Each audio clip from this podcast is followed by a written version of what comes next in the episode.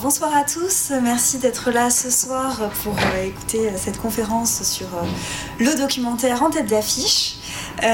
sont avec nous ce soir pour parler de ce sujet donc Vincent Sorel à ma gauche qui est cinéaste et maître de conférence en création artistique à l'université Grenoble-Alpes pardon où il est le responsable pédagogique du master documentaire de création euh, avec une option production et une option, euh, rappelle-moi. Alors il y a une option réalisation. Réalisation. Et puis une option production, distribution. Voilà, merci. Euh, donc, c'est donc ce master est entre l'université et l'association Ardèche Images à l'USAS. Il intervient sur les questions d'écriture, de réalisation et de production du cinéma documentaire dans le cadre de formation en France mais également à l'étranger. Vincent réalise également des travaux de recherche à la fois théoriques et artistiques qu'il développe notamment à travers la création de films sur les gestes cinématographiques. Merci Vincent d'être là ce soir. Jean-Marie Barbe à ses côtés euh, est lui réalisateur, producteur et porteur de projets dans le milieu du cinéma documentaire. Il se place comme un pionnier dans la pérennisation du documentaire d'auteur en France. C'est en 2015 qu'il travaille sur l'idée d'une plateforme de diffusion de documentaires d'auteurs sur Internet. Ce projet se concrétise en 2016 par la création et la mise en ligne de la plateforme Tunk. Et il nous parlera de ses futurs projets tout à l'heure. Et enfin, à ma droite, Alexandre Cornu, euh, qui participe à la création des films du Tambour de Soie euh, en 87. Il en devient le gérant en 96 depuis quelques années. Et euh, avec son associé Muriel Sorvo, ils produisent des films documentaires pour les chaînes françaises, donc Arte, France Télévisions, pour ne citer que, et étrangères. Ils produisent également des longs métrages pour le cinéma, notamment en animation, et des projets digitaux pour le web. Il est président d'Eurodoc et de la commission sélective du compte soutien du CNC. Les films de tambour de soie ont été récompensés par le prix du producteur français 2012, catégorie documentaire décerné par ProCirep. Et euh, pour finir, euh, je... juste les, films qui vont sortir donc, euh, prochainement, interdits aux chiens et aux Italiens, réalisés par Alain Huguetto. Euh, qui est un long métrage d'animation en stop motion qui a remporté deux prix déjà en compétition officielle au Festival d'Annecy, euh, au Festival national d'Annecy en juin 2022. Et il sortira en salle le 25 janvier prochain. Merci Alexandre. Alors pour euh, ouvrir ce vaste sujet, a, on va essayer de traiter en 45 minutes, donc le temps est compté. Euh, bien sûr, euh, quelques minutes seront consacrées à la fin de cette conférence euh, pour vos questions. on va peut-être commencer par un point sur la place du documentaire et notamment sur un point sur la, fréquentation et l'attrait du documentaire chez les différents publics. Est-ce que Alexandre, tu veux en dire deux mots? Bah, moi, je peux, je peux en dire effectivement deux mots. Bah, bon, bonsoir tout d'abord et bah, très, très heureux d'être là donc, avec vous pour euh, partager ce temps de 45 minutes, comme tu l'as dit, sur, la place du documentaire. Euh, oui, je bien en dire un mot parce que le, documentaire est un genre qui est sauf, un genre qui fonctionne, qu'on trouve d'une part sur toutes les chaînes de télévision, qu'on trouve sur toutes les plateformes, qu'on trouve en salle de cinéma, qu'on trouve en festival, enfin qu'on trouve sur de multiples supports et surtout sous de multiples formes. Et euh, pour commencer, moi je veux bien dire un mot effectivement parce que le, documentaire avec un grand D finalement ça ne veut pas dire énormément de choses. Je pense qu'il y a différents types de documentaires, différents genres de documentaires et différentes formes.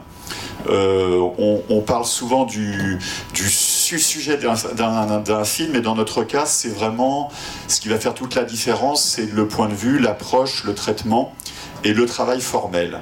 Donc on peut dire qu'il y a effectivement des documentaires qui vont répondre à des attentes euh, qui sont liées aux, chaînes de, de, télévision, à des cases de chaînes de télévision par genre. On a un documentaire sur la science, un documentaire sur l'histoire, sur l'art, et on a des documentaires qui vont être plus des gestes, euh, on va dire créatifs, c'est un peu simple de, dire ça, mais en tout cas qui, qui vont être ce que l'on appelle plutôt des documentaires d'auteur et qui vont trouver place plutôt sur des plateformes comme Tank, plutôt dans des festivals, plutôt sur des chaînes locales qui n'auront pas la même attente en, termes de cases et en termes de réponse à un public particulier.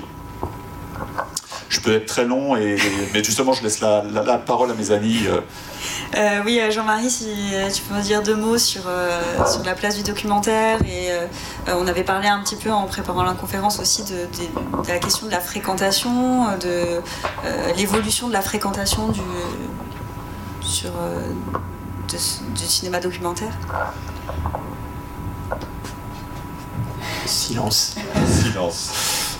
C'est un montage film euh, qui crée le suspense. Euh, alors, peut-être, euh, pour reprendre ce qu'a dit Alexandre, dire que quand même, nous trois ici, on se situe dans la veine de ce qu'on appelle le documentaire d'auteur, dans la grande tradition du cinéma d'auteur.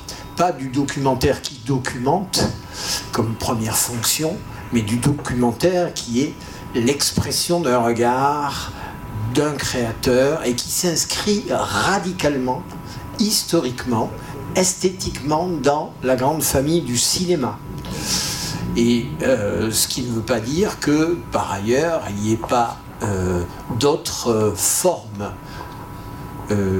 concernant le documentaire, et notamment les formes qu'ont adoptées majoritairement les télévisions, qui sont des formes qui nous documentent sur une réalité, mais dont le processus, la manière, l'essence même de la réalisation est relativement toujours le même film, c'est-à-dire le même principe narratif, euh, avec euh, un commentaire du documentariste ou de la documentariste qui complète l'information ou qui euh, complète le, regard que seules les images et le montage seul ne donnent pas. Donc euh, résolument du côté de l'art, résolument du côté du cinéma.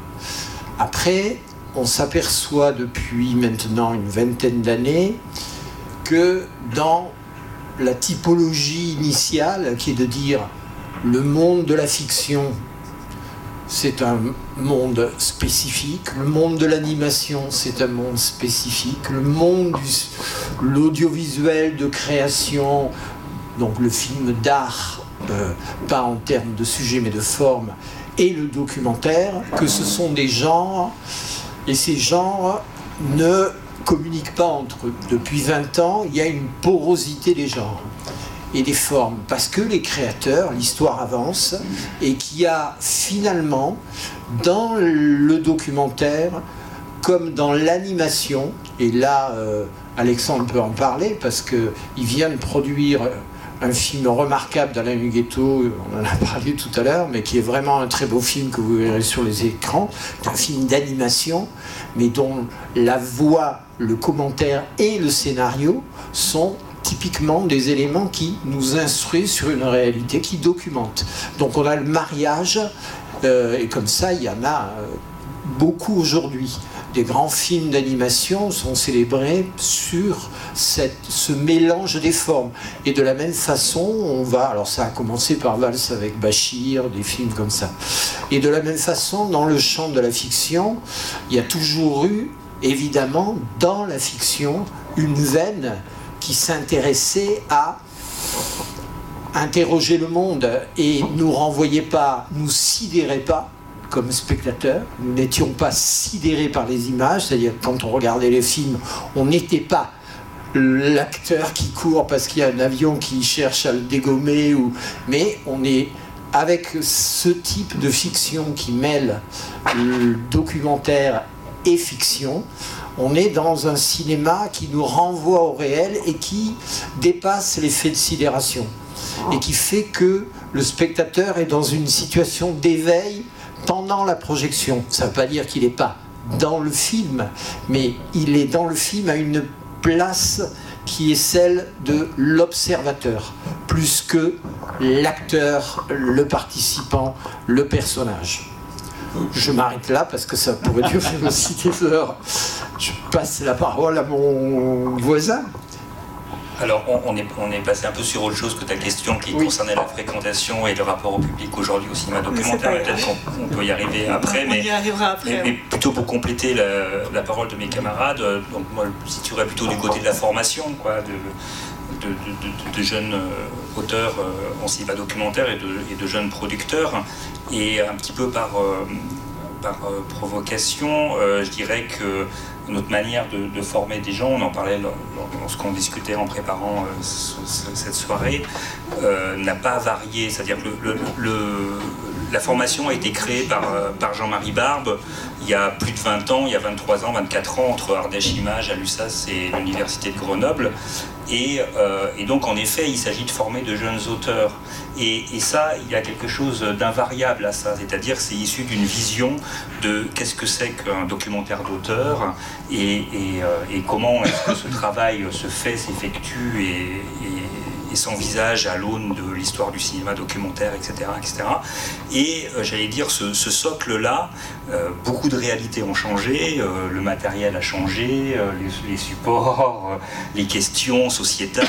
Beaucoup de choses ont changé pour les étudiants, mais j'allais dire, il y a quelque chose d'inaliénable, par exemple, qui n'est pas une adaptabilité au marché. C'est-à-dire que même si la production des films a changé aussi par rapport à ça, et là aussi les, les étudiants s'adaptent dans la manière de développer leurs projets, etc., il y a un invariable qui est euh, cette vision euh, sur qu'est-ce que doit être un cinéaste, euh, quelles sont les questions qui doivent porter un, un auteur de cinéma documentaire, et ça, c'est pas soumis à l'adaptation au marché. C'est-à-dire que c'est ça qui est assez intéressant, je trouve, dans ce travail, c'est qu'il y a un socle commun, et quelque part, les étudiants qui sont candidats à ces formations viennent pour rentrer dans, pour trouver leur place et euh, leur expression à l'intérieur euh, de cette vision qui n'est pas invariable d'ajustement. Et ce qui, ce qui, ne change pas non plus, si je peux dire un mot sur ça, c'est malgré le, le, fait, ce qu'on se disait effectivement, qu'il y a une réelle souplesse maintenant avec l'outil, c'est-à-dire, tu l'as dit, moi j'ai ouvert ma, ma, structure en 1987, donc il y a 35 ans, ça voulait dire qu'on tournait encore en support film, on tournait nos premiers films en Super 16, euh, donc c'était cher, c'était long, et on ne pouvait pas s'emparer, je veux dire, de l'outil pour aller faire quatre plans dehors à l'extérieur. Mais même si maintenant tu peux tourner avec ton, smartphone, ce qui ne change pas, c'est que tu passes quand même par une phase, tu écris ton projet. Il y a toujours cette idée de ces, scénarios documentaires, qui, paraît très, très étrange souvent pour les gens qui ne sont pas des, spécialistes du genre, parce qu'en fait, ça veut dire quoi? Comment, comment est-ce qu'on capte, le réel ou comment est-ce qu'on en rend compte? Mais c'est vrai qu'on passe quand même par une phase d'écriture, et ça, ça ne bouge pas. Et c'est à, travers cette phase d'écriture-là qu'on développe son point de vue, son approche, sa place, sa, distance, enfin, toutes les choses qui vont, euh, faire que l'on porte donc un regard sur un, sujet et que ce n'est plus un, sujet mais un, mais projet de film. Oui, juste euh, en prolongement de, ce que tu viens de dire, on a pour habitude, euh, en tout cas dans les sessions de formation, on veut dire en général, de dire que dans une veine du cinéma documentaire, qui est le cinéma dit direct, dit etc. Mais c'est vrai aussi pour d'autres formes de documentaire. Le tournage dépasse l'écriture au point de la tuer. Euh, et le montage ensuite dépasse le tournage au point de le tuer et d'inventer à chaque fois un film qui se nourrit de l'étape précédente. Mais à la fin, on a souvent des films qui ont euh, un rapport parfois très éloigné avec euh, ce qui était écrit en amont. Oui, et le développement des outils, euh, tu en parlais Alexandre, des outils, des caméras de plus en plus légères, mais également plus abordables en termes de prix, ça a libéré aussi le, cinéma documentaire qui peut se faire euh, par euh, des gens qui n'ont pas de moyens de production ou peu de moyens de production. Euh, on en parlait quand on préparait cette conférence, notamment à ce qui se passe en, Chine et, également ce, qui peut se passer aussi même en France, en France à l'échelle nationale. Non, non, c'est très clair. C'est vrai que tu as d'autres formes. effectivement, ce qui a changé, c'est que tu bouscules effectivement un, un, petit peu tout le tout le, tout le processus créatif. C'est vrai que quand, quand, on avait ces outils lourds, tu passais forcément par une première phase qui était j'écris pour faire un dossier, c'est ce dossier qui va être le, le, document que je vais soumettre à mes partenaires susceptibles de mettre 4 sous dans le projet, etc. etc. Donc tu avais tout un, tout un parcours finalement qui, était finalement clair et, et, et fléché. Maintenant, enfin, de la place qui est, la mienne, je peux avoir tout autant des, gens qui vont venir me voir effectivement avec une, idée, avec une intention, mais aussi des gens qui viennent avec des images, qui viennent des fois avec des images qui sont faites pendant longtemps, qui viennent avec des nombres et des nombres d'heures de rush et qui posent aussi d'autres soucis. Là, je viens de, de, de pro produire un film qui s'appelle How to Save a Dead Friend, que tu connais aussi puisqu'il était donc à l'USAS cette année, qui est un film d'une jeune cinéaste russe qui a tourné pendant 10, 10 ans, qui a documenté ce que ça veut dire d'être jeune à, à, Moscou, quand on est jeune sous la coupe de, de, Poutine, comment est-ce qu'on peut vivre et, et, sur, survivre? Et en fait, elle a donc voulu laisser une trace de, de ce moment-là qui a, qui a duré 10, 10 ans et à travers ça aussi de, son couple et de sa, première grande, histoire. Mais en tout cas, elle est venue avec effectivement 10, 10 ans de, de, de matière première, d'images qu'elle avait documentées. Et après, voilà, il faut trouver le chemin à travers ces images pour dire est-ce qu'il y a un film, est-ce qu'il y a un, regard, est-ce que même si elle n'avait pas conçu ça comme un film initialement, tu peux quand même imaginer que c'est une cinéaste et que donc il y aura un film à l'arrivée? Enfin, ça, bouscule pas mal de choses et c'est ce qui rend aussi notre job, si je puis dire, totalement, euh, pas, voilà, pas, pas passionnant. Il n'y a, jamais deux films qui sont les mêmes films.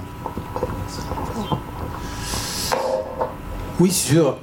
Peut-être pour, euh, pour boucler la question de l'outil, euh, effectivement, aujourd'hui, avec un iPhone, je, peux, je fais une image techniquement magnifique. mais comme disait Vincent tout à l'heure, il y a des invariants, c'est-à-dire qu'on va retrouver dans l'histoire du cinéma on va dire, du cinéma parlant, qui a presque un siècle maintenant. Donc on va retrouver dans les premiers films, dans le film de Flaherty, Nanook l'Esquimau, les mêmes questions de réalisation que peut se poser aujourd'hui un réalisateur. Je caricature un peu, mais on n'est pas loin de ça. Euh, par contre, euh, on a des possibilités en termes formels de légèreté et de nature des outils qui induisent des esthétiques. C'est-à-dire que l'arrivée des caméras euh, extrêmement légères ramène le documentaire au rang des arts au sens premier, c'est-à-dire la musique, euh, c'est-à-dire en fait le, travail d'un plasticien ou d'un sculpteur, c'est-à-dire que une personne peut réaliser un film aujourd'hui avec un outil extrêmement euh, léger qui est le iPhone 11 par exemple. Euh, mais tout ça pour dire que euh, tous les films ne se font pas avec des iPhones. Et l'utilisation du iPhone suppose, amène des contraintes qui sont d'une autre nature, mais qui sont d'une nature esthétique. Et plus du côté de la lourdeur qui empêcherait. Non, ça donne d'autres possibles, mais ça induit aussi un type de filmage souvent, euh, j'allais dire, je ne vais pas le qualifier parce que rentrer euh, dans, dans une explication un peu longue. Mais voilà, ça, je, je pense qu'il faut retenir cette idée clé, c'est que l'outil aujourd'hui est un outil abordable, mais que la question de la réalisation et pas celle des outils. Oui, bien sûr. Même si Godard, par exemple, dans son histoire, a questionné les outils, a utilisé les outils, a détourné les outils, a inventé euh, avec Boviala des outils. Euh oui, euh, enfin à l'époque, si, si, si, non, j'essaie de me souvenir des phrases, c'était comment faire une image simple avec des outils simples et le, la recherche de Godard à l'époque, mais bon, c'est peut-être anecdotique, c'était de faire une caméra d'avant le langage, c'est-à-dire une caméra qui ne soit pas justement marquée par le regard d'un auteur, mais qui puisse saisir la création, comme il l'a fait au début de Passion où on voit des nuages, etc. Bon, je ne sais pas si. Mais en tout cas, la réflexion de, de Jean-Marie faisait penser à quelque chose, c'est-à-dire que la question de la légèreté des outils n'enlève pas la question de l'écriture dont parlait Alexandre. Au contraire, et là je vais, alors je vais faire l'universitaire de service, mais voilà. Euh, c'est Walter Benjamin qui l'avait très bien parlé sur la démocratisation des outils et la question de l'amateur, c'est-à-dire euh, l'art c'est d'abord exprimé dans les cathédrales et à partir du moment où la cathédrale ça devient une petite chapelle, comment est-ce qu'on fait, euh, comment est-ce qu'on amplifie l'expression, comment est-ce qu'on fait résonner les choses, comment est-ce qu'on travaille la question de l'esthétique. Et donc c'est là où la question de l'écriture revient au grand galop quoi et, et, où ton exemple aussi tout à l'heure des images collecter des images d'archives, de la collection d'images, euh, bah, pose des questions d'écriture beaucoup plus importantes parfois que des questions d'écriture qui se posent en préalable d'un tournage. Aussi, on a bien sûr aujourd'hui beaucoup de, de, films qui sont envisagés aussi à travers de matériaux collectés, trouvés, euh, euh, rassemblés, etc. Mmh. Et, et, c'est là où où la question devient aussi passionnante, mais où la question de, l'auteur sur laquelle on a commencé et devient encore plus euh, fondamentale.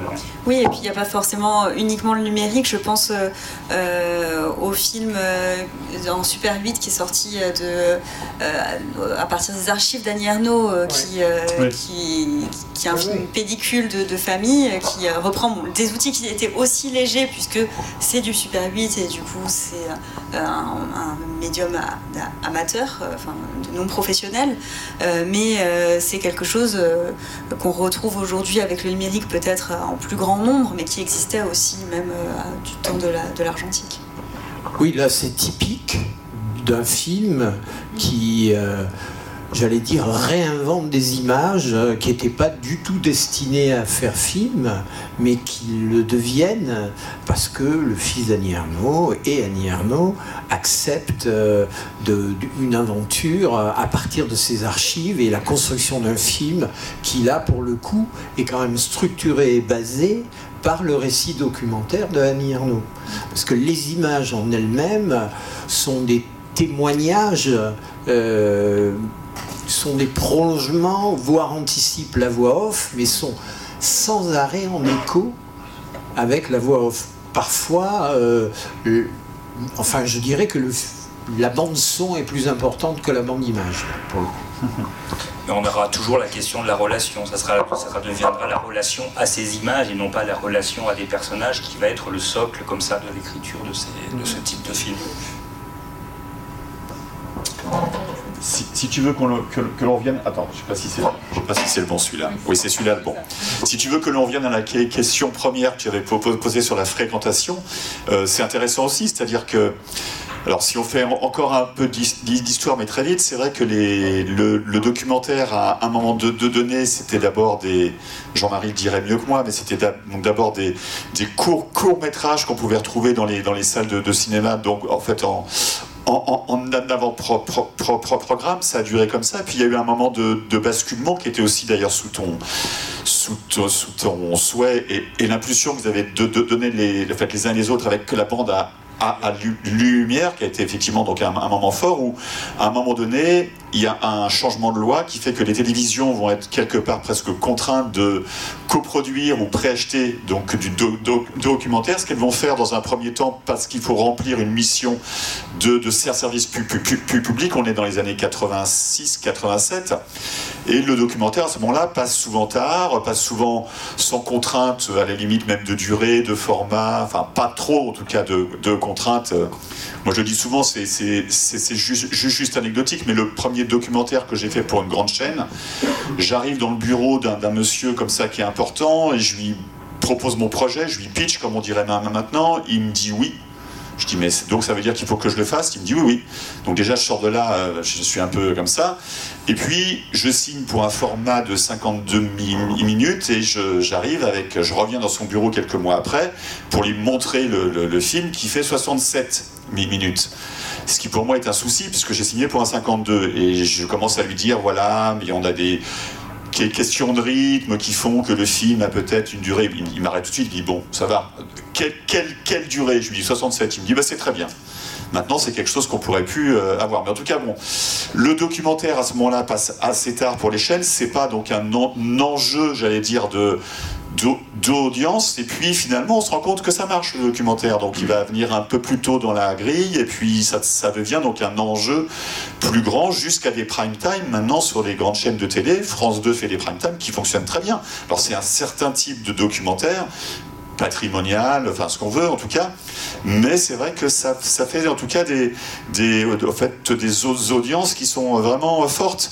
Et pareil sur les plateformes, quand Netflix fait du documentaire, là aussi certains genres de documentaires sur des tueurs en série, enfin des choses qui ne sont pas forcément dans notre champ euh, aux, uns et aux autres, mais qui portent en tout cas le nom de documentaire, ça cartonne. Enfin, je veux dire, ça, ça, ça draine du, du, du, du, public. Et un jeune public aussi. Et il y aura toujours de la place pour le documentaire. Alors, le jeune public, lui, il est attiré aussi par d'autres formes, c'est-à-dire euh, documentaire de. Enfin, être immergé ou être au cœur de, avoir ce sentiment qu'on participe à. Et ça, c'est vrai que c'est intéressant aussi. toutes ces formes sont intéressantes. La salle est encore un autre, un autre, un, autre enjeu, mais je vous, dirai, je vous laisserai dire un mot sur ça. Mais en tout cas, voilà, moi je veux dire que le documentaire a une place, une place forte, une place rare sur tous les supports. Et il faut bien se dire qu'il y en aura toujours parce que le documentaire sera toujours moins cher qu'une fiction. Donc on pourra toujours faire du documentaire avec 4 sous.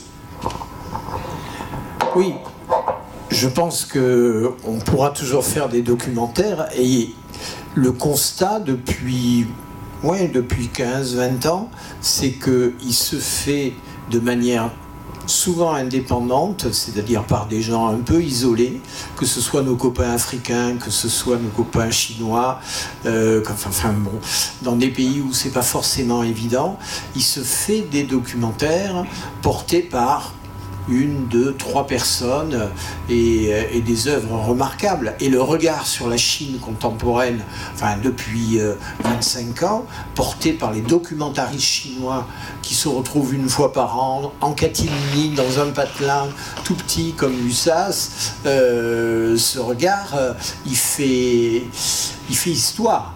C'est-à-dire, il raconte la Chine comme, comme on la connaît peu, parce que, voilà, euh, parce qu'on n'a pas. Il y a une censure sur les images, et, voilà. Donc, euh, ça, c'est un premier constat.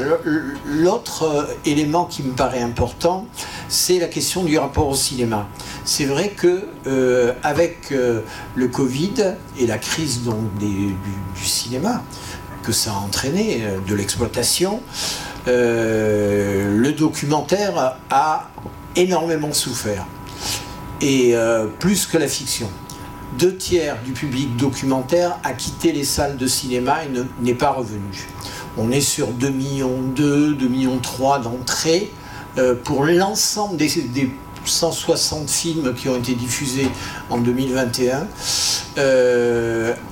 l'année d'avant, enfin deux ans avant la crise, euh, on était sur 7 millions, 7 millions et demi. Donc euh, il y a une crise spécifique liée à la nature même du film documentaire. Et donc nous, notre conviction, c'est pour ça que là, on travaille sur la création d'une plateforme complémentaire de Tunk, mais en alliance avec les salles de cinéma et avec le monde du cinéma. Euh, notre conviction, c'est que la salle apporte une dimension évidemment sacrée, évidemment très spécifique, euh, dont les films ont besoin. Mais il faut les accompagner différemment. Et ça, les distributeurs l'ont bien compris depuis longtemps, et les producteurs aussi. S'il y a un accompagnement, le public vient. Parce que le documentaire suscite la relation, suscite le questionnement. Après un film documentaire, on a envie d'en parler avec ses voisins, avec ses amis, avec les personnes qui, qui ont vu le film. Il y a une fonction de, j'allais dire, de libération de la parole et de questionnement euh, par la parole qui, euh, auquel la salle ne répond pas s'il n'y a pas débat, s'il n'y a pas présence des réels. Donc là, on est en train de travailler avec la FCAE, le GNCR, etc., sur cette nouvelle plateforme pour qu'elle puisse euh, systématiquement accompagner au moins un film tous les 15 jours, voire toutes les semaines, en lui donnant un label et en organisant sa circulation dans au moins une centaine de salles de cinéma, avec à chaque fois cinq diffusions dans la semaine. Enfin, je vous passe les détails.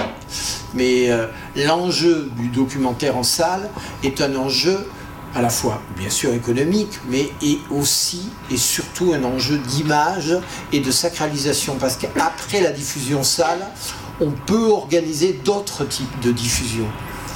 Et là, à mon avis, les plateformes ont un rôle de relais et d'alliance avec les salles. Mais ça, c'est un point de vue euh, euh, qui n'est pas partagé par tout le monde. Alors, ça rejoint ce que, a commencé à expliquer tout à l'heure Alexandre, c'est qu'en effet, dans les années 50, le, documentaire, on disait un court-métrage documentaire parce que c'était en avant-première partie des, longs métrages. Puis ensuite, quand il s'est institutionnalisé à la télévision, c'est devenu même une sorte de label qui s'appelle le documentaire de création. Ensuite, euh, il y a eu beaucoup de diffusion en salle. Le documentaire s'est aussi pas mal euh, décalé du côté, du côté de la salle. Et donc, ce que tu suggères aujourd'hui sur cet avenir du documentaire, c'est même une alliance entre les plateformes, donc avec un, le documentaire qui se déplacerait aussi du côté de, l'Internet et de la plateforme en complémentarité avec les salles et donc avec une plateforme qui s'appellerait Elle Cinéma Documentaire. Donc on, voit bien aussi euh, comment euh, les dénominations euh, sont aussi liées au support et à la manière dont on regarde ces films. Et ça me fait penser aussi à ce que tu disais, Vincent, sur tes étudiants qui, quand ils créent une, un, film documentaire, ils s'arrêtent pas uniquement au film documentaire, mais il y a toute une réflexion autour. Ils vont apporter euh, une autre dimension à leur projet euh, qui va être euh, peut-être. si, tu veux, aujourd'hui, des, de, jeunes gens qui veulent se, lancer dans des, démarches de, réalisation documentaire euh, il y, a 20 ans, 15 ans, il y avait des lignes un peu toutes tracées. Euh, on écrivait son projet, on allait présenter au CNC, à l'écriture, on trouvait un producteur, et puis il fallait ensuite aller essayer de convaincre un diffuseur, obtenir le COSIP, etc. Il y avait quelques chemins comme ça, un peu tout, et les, les, jeunes personnes qui se lançaient là-dedans avaient un peu une vision euh, à, peu près claire quoi, de, de ces différents chemins. Et en en parlant avec des collègues aussi aux ateliers Varan également, enfin dans des lieux euh, où il y a d'habitude des débats aussi sur le cinéma documentaire ou à la doc ou des endroits comme ça, on se rend compte qu'aujourd'hui c'est beaucoup plus complexe pour, euh, pour euh, de jeunes auteurs parce que l'hybridation dont je parlais Jean-Marie aussi tout à l'heure, c'est-à-dire avec la démocratisation des outils, il y a des rapprochements avec les arts plastiques, avec la littérature, avec l'art, enfin il y a une porosité et il y a beaucoup plus de modes d'intervention avec et donc aussi de façon de les faire exister ou de les faire produire.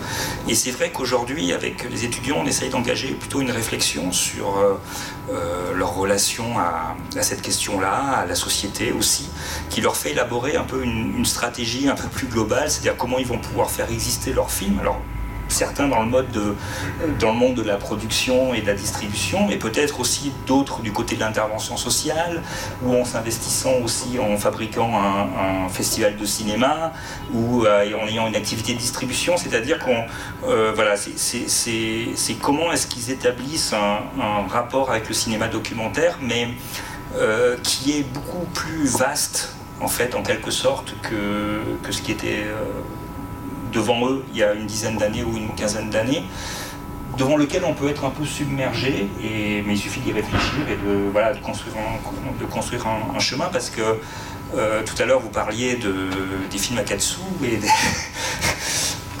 euh, voilà, c'est comment se construire un itinéraire, un travail d'auteur, c'est aussi un travail sur le long terme. Il y, a, quelque chose qui se définit de film en film, de travaux en travaux, euh, et c'est comment on arrive à déployer ça. Et on a des modes de production qui sont de plus en plus aussi qui prennent du temps. Et, donc on amène les étudiants euh, non plus à leur présenter des schémas de production, mais à essayer de, réfléchir à leur implication euh, dans la société avec cette question du cinéma documentaire qui porte. Avec cette question du cinéma documentaire euh, qui les intéresse. Oui, peut-être pour, pour clore avant de, de, passer la parole au public, peut-être. Euh, ben, je sais plus ce que je voulais dire. Ben voilà, c'est bien joué. Mais c'était intéressant. Euh, Peut-être un, un petit mot justement sur le développement des, des plateformes qui sont un autre outil de, de diffusion.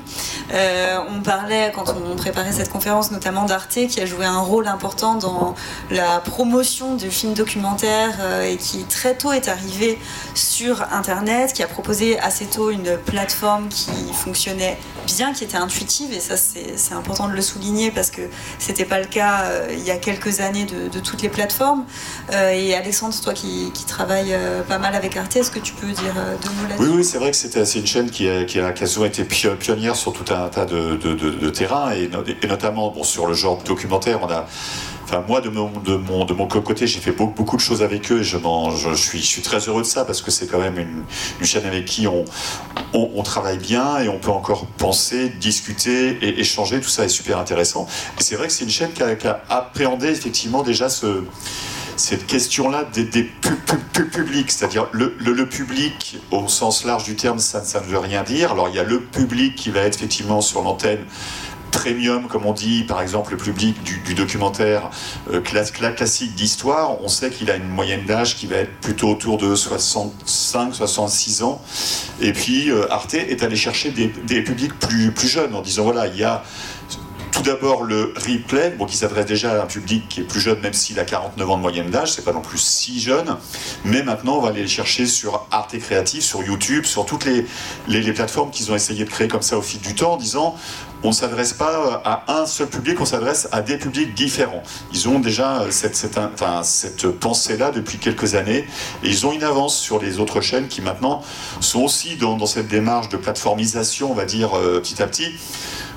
C'est très simple et très clair. C'est vrai que plus personne maintenant va être devant, ça- enfin plus personne, peu de monde va, vont être devant leur, chaîne de télévision à heure fixe pour voir un, programme, sauf si c'est du sport, sauf si c'est de l'info à la limite. Ça, ça reste encore euh, pour moi une chose inexplicable. Comment se fait-il que les gens se retrouvent le soir à 20h devant le journal de TF1 alors qu'on sait que sur Internet, ils ont déjà eu l'info 43 fois? Mais bon, voilà, ça marche en- encore comme, ça. Et le sport, bien évidemment, parce que c'est en direct.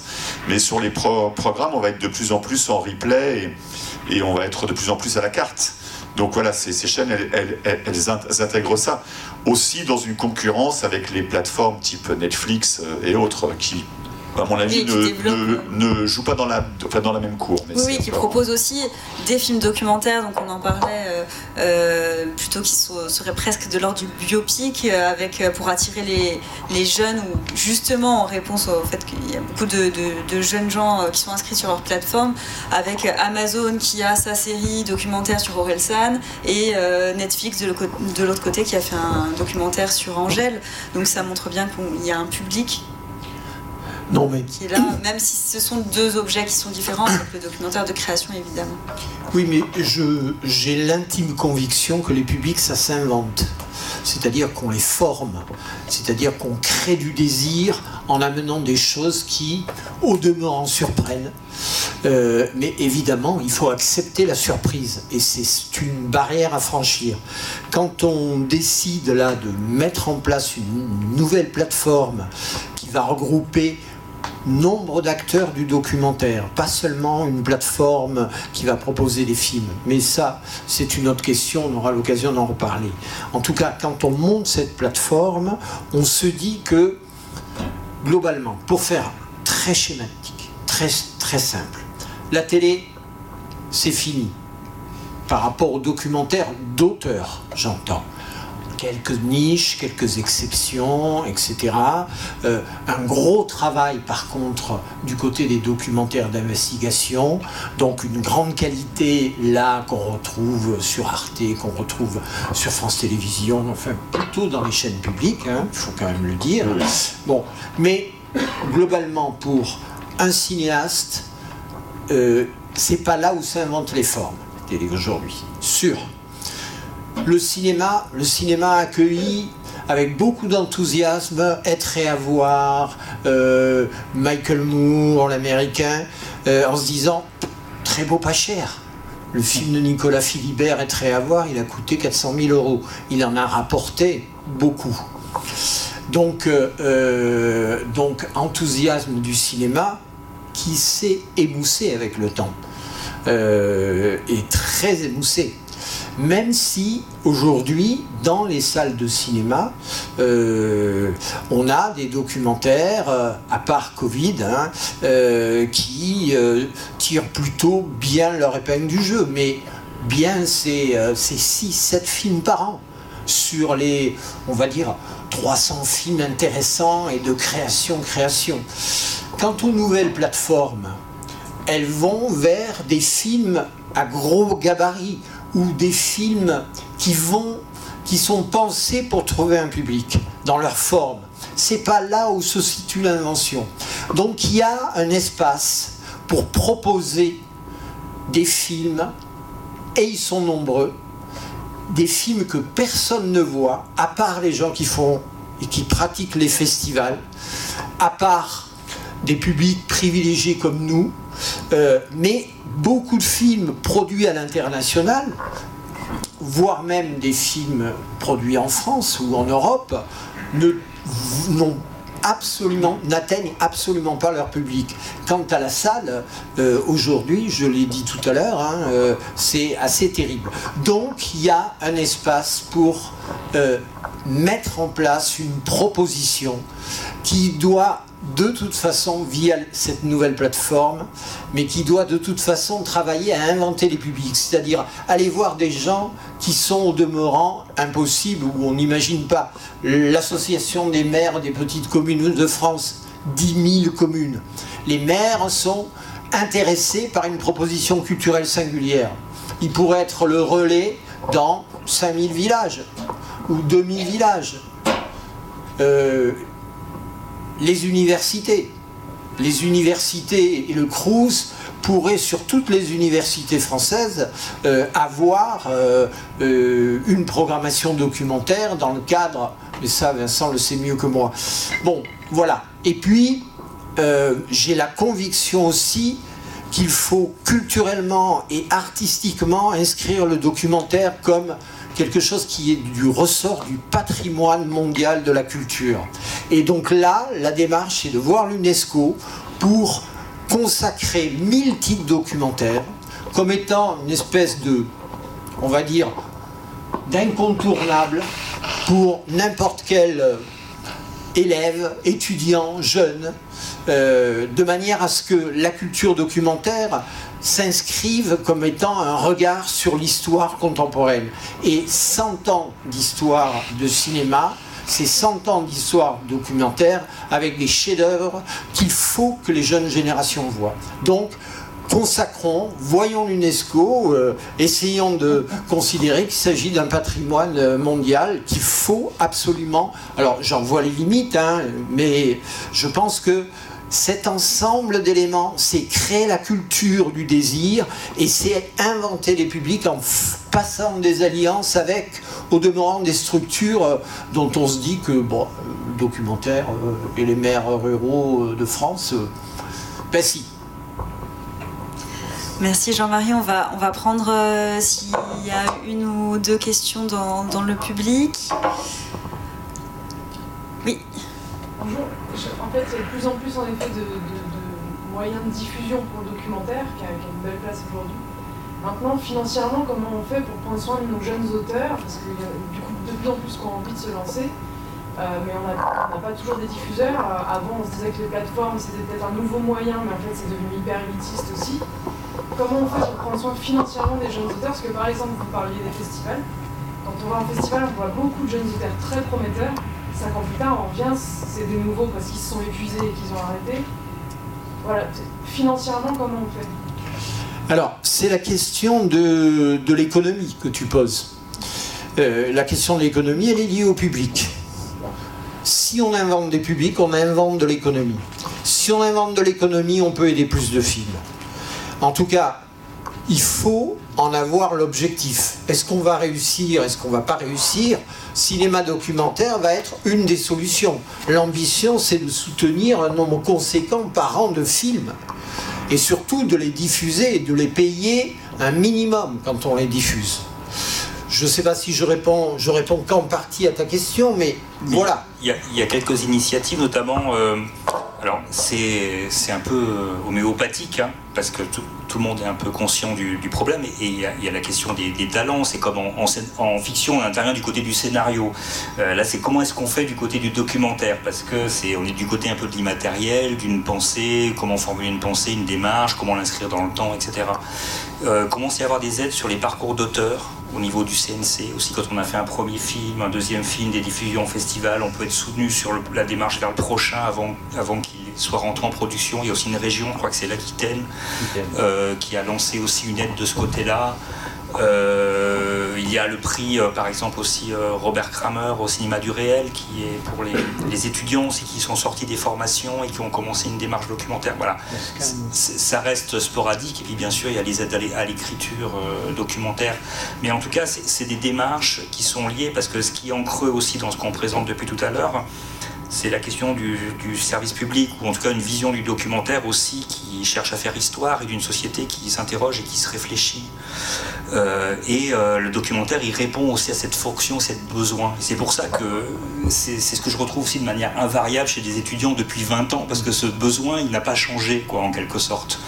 Et euh, il ne changera pas. Simplement, c'est aussi comment euh, les interventions de l'État, avant c'était la télévision qui faisait ça, qui avait pour mission euh, de le faire dans les années 60, il y avait le service de la recherche, euh, et puis des initiatives ensuite jusqu'à Arte, quoi, qui est devenu un peu les, réminiscences de ça. Et puis aujourd'hui, il y a encore l'intervention de la politique publique en soutien à la production qui cherche à, à, à faire exister cette dimension en parallèle et avec, et avec le marché.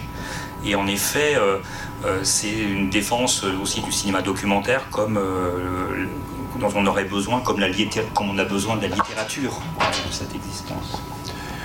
Moi, je voudrais rajouter juste une petite chose, c'est qu'il y a, une situation double. On est à la fois dans un pays, on peut parler même au niveau européen, mais particulièrement dans l'espace francophone, où il y a des mécanismes publics qui aident les films documentaires. Disons que aujourd'hui, avec euh, 150 000 euros, on fait un film documentaire, c'est à peu près les budgets moyens en tout cas. Même s'il y a des films qui se font avec moins, même s'il y a quelques films qui se font avec plus. Mais la question, l'autre élément, l'envers de ce privilège, de cette situation, parce que nous sommes privilégiés quand même, je crois qu'il n'y a pas de pays au monde où il y a autant de producteurs qui produisent des docs et autant de docs qui sont produits de qualité euh, euh, en permanence. Euh, donc la question qui se pose, c'est qu'on est dans un paysage de saturation d'images. Et le temps de cerveau disponible, comme disait quelqu'un qu'on n'aime pas, euh, ce temps de cerveau disponible, euh, euh, je veux dire, quand on est crevé et qu'on arrive le vendredi soir, on préfère s'abstraire ou s'oublier dans une fiction qui le permet que parfois de voir un documentaire. Donc les conditions de visionnement et de réception des œuvres sont compliquées. Donc il faut créer des événements, créer du désir pour que le spectateur fatigué, fatigué de la vie, fasse le pas de regarder un film dont il sera absolument ravi et qui le fera grandir d'une certaine manière. Et c'est euh, un des défis. Voilà. Pour ajouter un petit mot sur ça, moi je dirais qu'il faut aussi trouver quelqu'un qui soit ton, ton, ton, partenaire dans, dans, dans, ce parcours de, de création. C'est notre rôle à nous, société pro production, c'est d'être ouvert et, d'accueillir aussi des, des premiers films ou des seconds films, des jeunes auteurs. Sachant qu'effectivement c'est un, un sport qui, qui, n'est pas si simple, qui prend plus de temps parce que c'est un accompagnement, il y a un, vrai travail de fond à faire, c'est un pari qu'on peut faire aussi, et en même temps moi j'ai toujours trouvé ça pa passionnant, enfin j'ai toujours pris beaucoup de, plaisir à être dans le dans la première fois d'un voilà, d'un auteur, parce que généralement, quand on fait son premier film, c'est qu'on a vraiment quelque chose à dire. Ça vient des tripes, ça vient du, du, du, cœur. Enfin, il y a, y a, une chose comme ça où on est porté. Et moi, ça m'a porté aussi d'avoir des, jeunes gens qui arrivaient comme ça avec, avec un, oui, avec un dé, désir vraiment qui était che, che, chevillé au, corps. Après, c'est compliqué, effectivement. La place du premier film dans les grandes chaînes de télévision, elle est, de plus en plus parcellaire. Il y a d'autres chaînes qui les accueillent, il y a, d'autres parcours. Vous l'avez dit, on a la, chance d'avoir beaucoup d'aides. Euh, toutes les régions, maintenant, ont des systèmes d'aide qui fonctionnent. Après, il y, a, une concurrence aussi très grande du nombre de films, du nombre d'images, comme tu disais, mais du nombre d'œuvres aussi. Enfin, voilà, il y a, beaucoup de gens qui veulent faire et les places, euh, voilà, donc on n'est pas concurrents sur nos films, on est concurrents sur les places qui, qui, sont là, quoi. Sur les peu de places, en fait. Merci beaucoup. Je crois qu'on a écoulé euh, le, temps de la conférence. Merci pour votre attention. Merci à, tous les trois d'être, euh, d'avoir participé à cette conférence et pour euh, votre, vos expertises. Merci de nous avoir invités. Merci beaucoup.